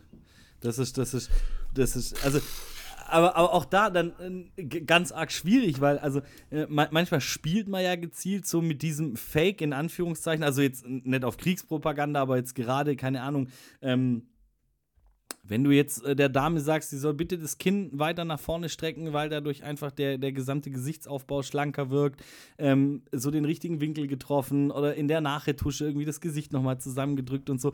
Ähm, äh, glaubst du, wir tragen da irgendwo eine Schuld mit daran, dass, dass die Gesellschaft vielleicht gerade so. Ähm ja.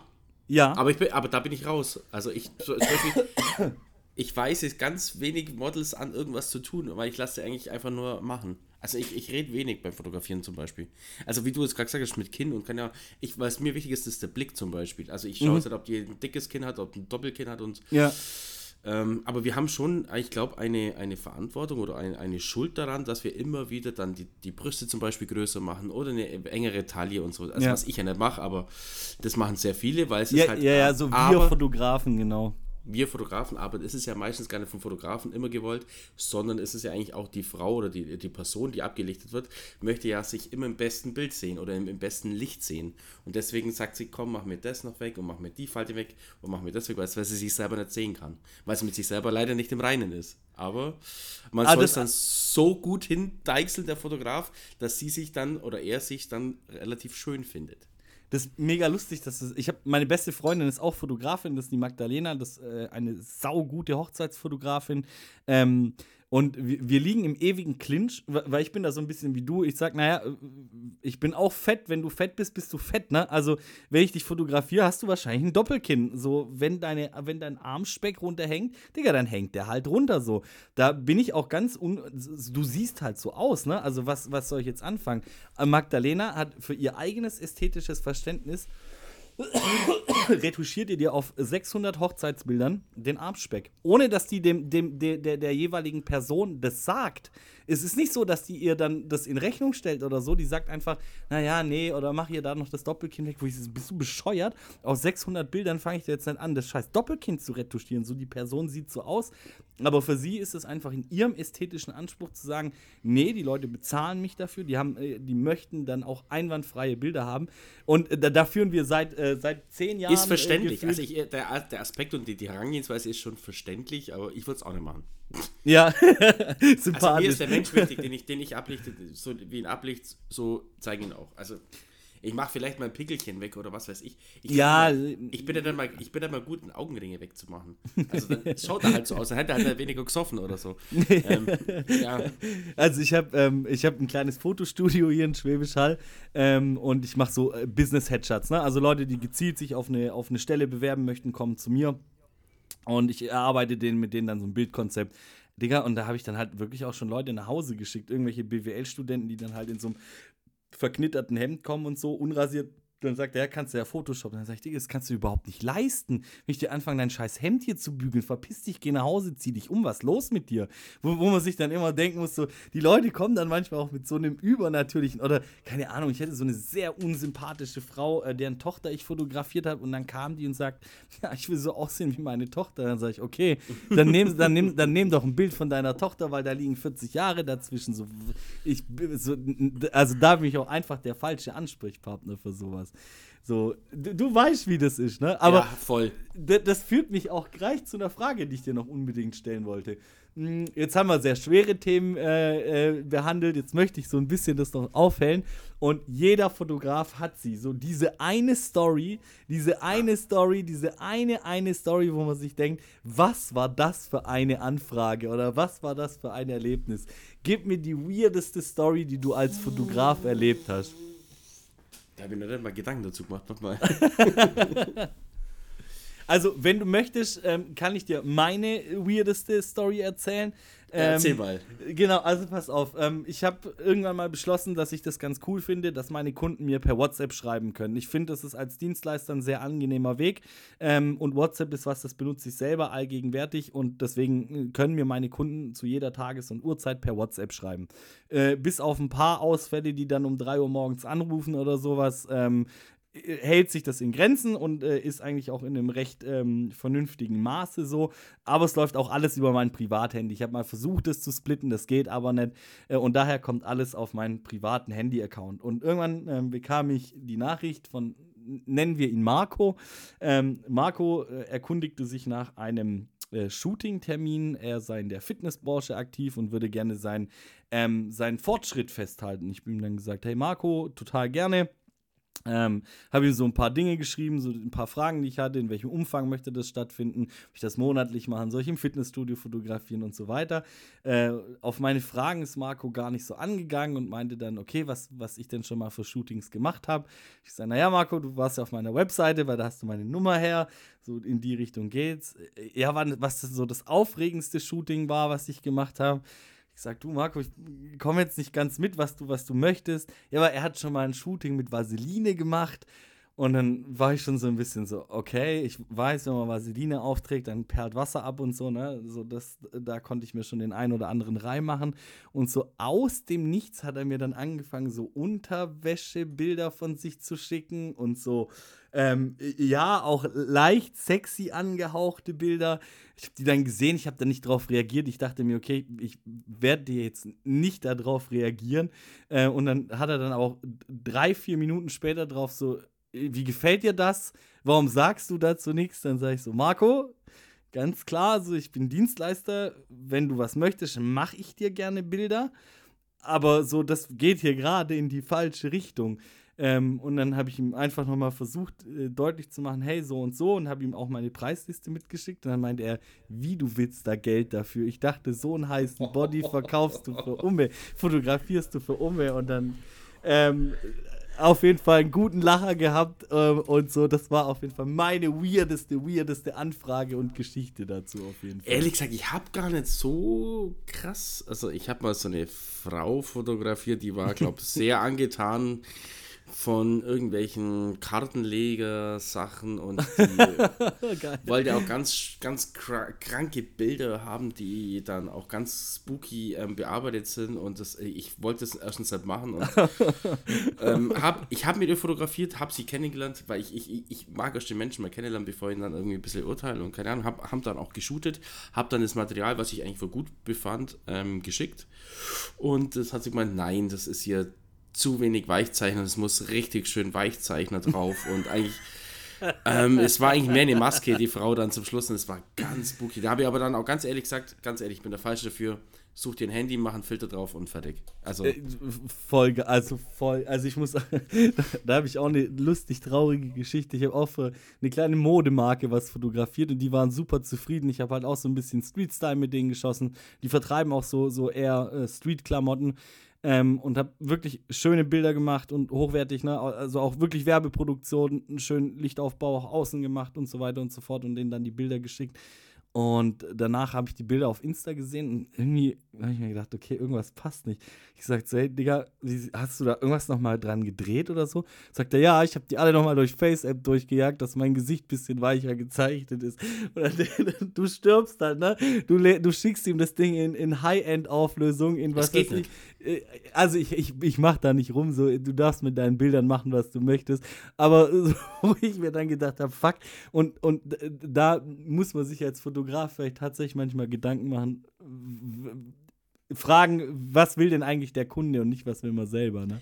Was ich öfter mal nur erlebt habe, war bei TFP-Sachen, äh, ähm, du machst dein Bild, machst dir deinen Reim und denkst dir, genau so soll das Bild ausschauen. Und dann siehst du dein Bild, du wirst verlinkt und das ist dann irgendein scheiß Insta-Filter drüber oder so.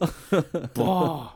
Das, ey, ich mache keine TFPs. Also ich arbeite mit Leuten, auf die ich Bock habe, aber so wenn Leute Ja, ich auch. Ich bin schon bei TFP, dir. dann sag ich, Am Anfang habe ich ganz viel TFP gemacht. Ja.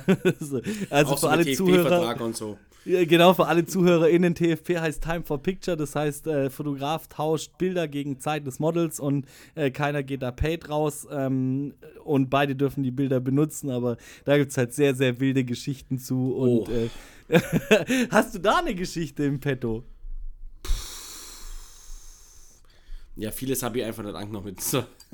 es, ist, es ist auch gar nicht dazu gekommen. Ich habe dann, also ich habe da der derbste Menschen, also ich möchte ja auch nicht die Menschen auch nicht irgendwie darauf reduzieren, wie sie ausschauen und sonst was, aber es hat dann einfach nicht in das Portfolio meines Erachtens, wo ich, wo ich mich weitergebracht hätte, gepasst und das habe ich dann auch so kommuniziert.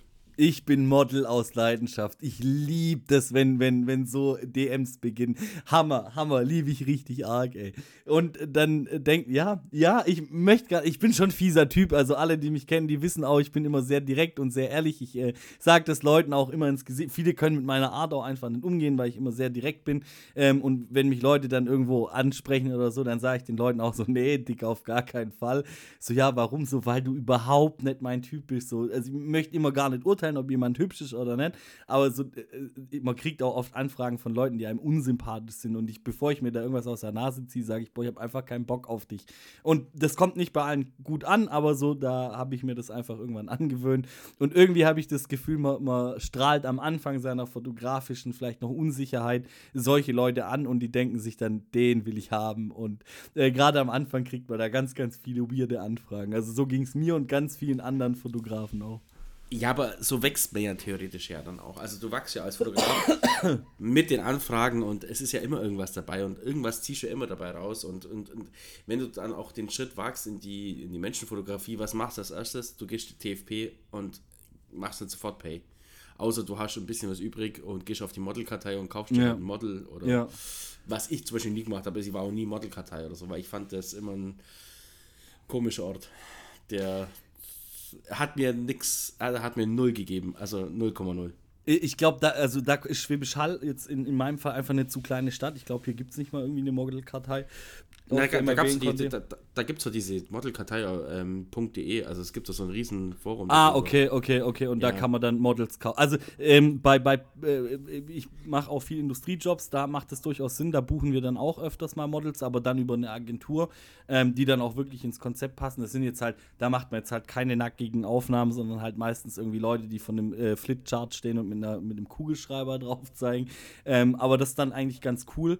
Ähm, weil den muss man nichts erklären. Ne? Das ist halt anders, Richtig. wenn du, wenn du Mitarbeiter einweisen musst, musst du halt ganz anders kalkulieren, als wenn du halt ein Model hast.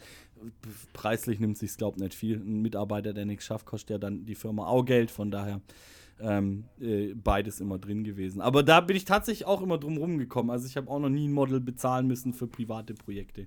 So halt außer in meinen Bildern. Und da ist, da sind wir ja doch wieder beim TFP, gell? Richtig. ähm, d- jetzt, jetzt möchte ich, ich habe dir ja versprochen, dass wir kein Technikgelaber machen, finde ich nämlich auch ganz schlimm. Aber für mich, ich finde es doch tatsächlich ganz interessant. Ähm, mit was fotografierst du denn? Dein Look ist sch- schon sehr, sehr geil und äh, als ich Sony erwähnt habe, hast du auch äh, mit, der, mit dem Kopf geschüttelt, weil es dich sehr, sehr, sehr sympathisch macht. Aber mit was fotografierst du denn? Ich habe eine Canon EOS 5D Mark III. Fertig. Sehr geile Kamera. Ich hatte das Nachfolgermodell und war sehr glücklich damit. Also die Mark III, die macht einfach und tut einfach ein Zicknet und macht einfach. Also fertig. Also, dann habe ich noch einen 2470, einen 50 mm, einen 85 mm und einen 70-200 und das war's, glaube ich. Äh, Nein, noch einen 50 mm Joghurtbecher habe ich auch noch.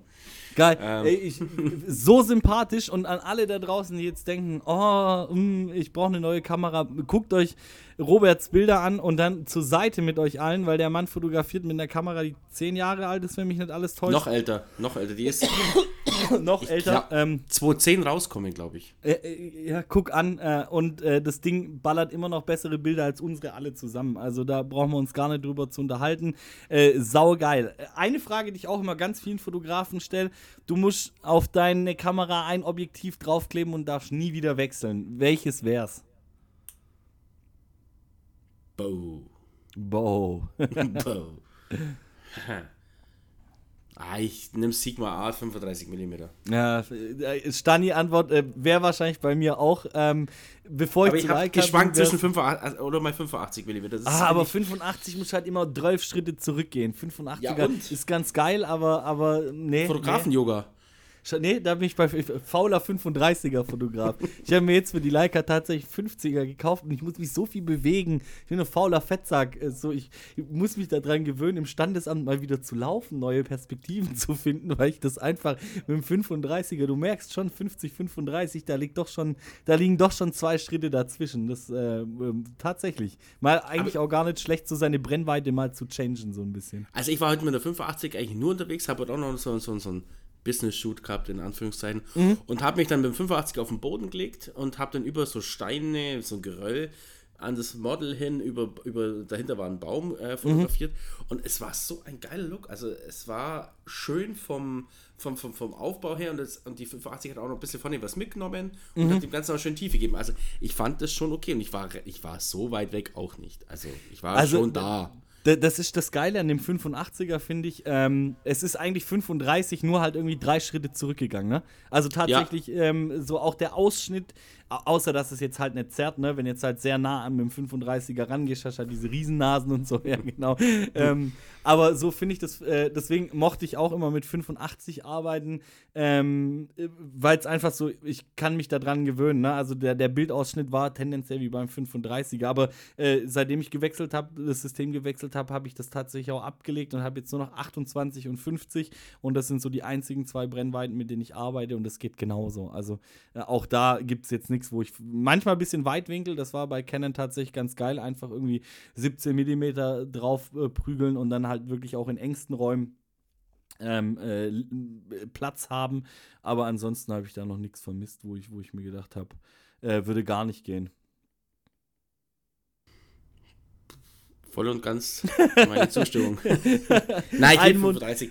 Nein, 35, ich habe eigentlich auch nur 35, wenn ich irgendwas gemacht habe, aber das liegt schon länger eigentlich. Also wenn ich es mal 35er nehme, dann habe ich meistens, also ich habe auch zwei nette Filterchen. Ich habe einen Tiffen äh, Black Promise mhm. und habe auch diesen Moment Cine Bloom. Mhm. Mega geile Filter und die passen halt auf mein 35 und auf meinen 70-200 und mit denen im Gegenlicht ein geiles Ding. Also Oder der, am Abend. Der, der Tiffen ist mir bekannt, aber der zweite, erzähl mir mal bitte vom zweiten, was macht der denn? Äh, der kommt aus Amerika, da habe ich eh lange drauf warten müssen. Der, der, macht eigentlich nichts anderes, eigentlich auch wie der Tiffen. Ja. Nur macht es eher ein bisschen analogiger, würde ich sagen. Also es ist schwer, das ist schwer in Worte zu fassen. Also der Tiffen bricht halt schön die Höhen und so. Ja. Und der Moment, der macht es noch ein bisschen Weicher? schöner. Okay. Schöner. Ja, weicher, schöner. Äh, wenn, wir, wenn wir ready sind, würde ich, dir, würd ich dir bitten, mir kurz den Namen einmal bitte per WhatsApp zu schicken. Ich äh, würde mir den ganz gerne anschauen. Ähm, äh, so weckt auch immer mein Interesse. Vor allem, weil den Tiffen Black Promise äh, für alle ZuhörerInnen, die jetzt nicht wissen, was das ist, der, der, der bricht so ein bisschen, wie es Robert beschrieben hat, das Licht. Äh, äh, ich äh, habe immer das Gefühl, er gibt so ein bisschen Glow in, ins Bild rein, ist ganz geil. Ähm, ist aber auch, denke ich mal, aktuell in fast allen Produktionen Standard geworden. Ähm, auf Insta sieht man ihn sehr, sehr häufig. Ich habe tatsächlich keinen, ich, ich gebe es zu. Ähm, aber ich finde ihn sehr, sehr, sehr, sehr geil. Ich habe einfach, ähm, für die Canon habe ich mir keinen gekauft. Für die Hochzeitsfotografie ist er, glaube ich, ein Ticken zu arg. Ähm, Dann den Cineblum. G genau, da, deswegen, deswegen, der hat mich jetzt gerade ganz hellhörig, ganz nervös werden lassen. Also sehr, sehr gerne. Ähm, äh, vielen Dank für den. Das ist das Geile an solchen Podcasts oder generell an Gesprächen mit FotografInnen. Äh, da möchte ich euch auch alle dazu anregen, so wie Robert vielleicht seinen Stammtisch gegründet hat, äh, möchte ich euch einfach sagen: trefft euch, quatscht miteinander, weil das total geil ist ähm, und man immer irgendwas lernen kann. Ich nehme jetzt auch so viel aus dem Gespräch mit dir mit und habe äh, so viel neue Inspiration. Und scheiße, du bist wirklich ein super sympathischer Typ das hat sich kein Millimeter, hat sich meine, meine Meinung über dich geändert.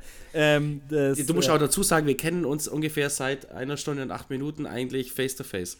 Richtig, ja, das ist das erste Mal, dass wir ein Gesicht zueinander haben. Äh, ich fand schon sehr sympathisch, dass du mir direkt deine Telefonnummer geschickt hast und wir irgendwie morgens um 9 telefoniert haben. Äh, ich liege äh, die komplette Woche seit Montag praktisch mit Corona zu Hause.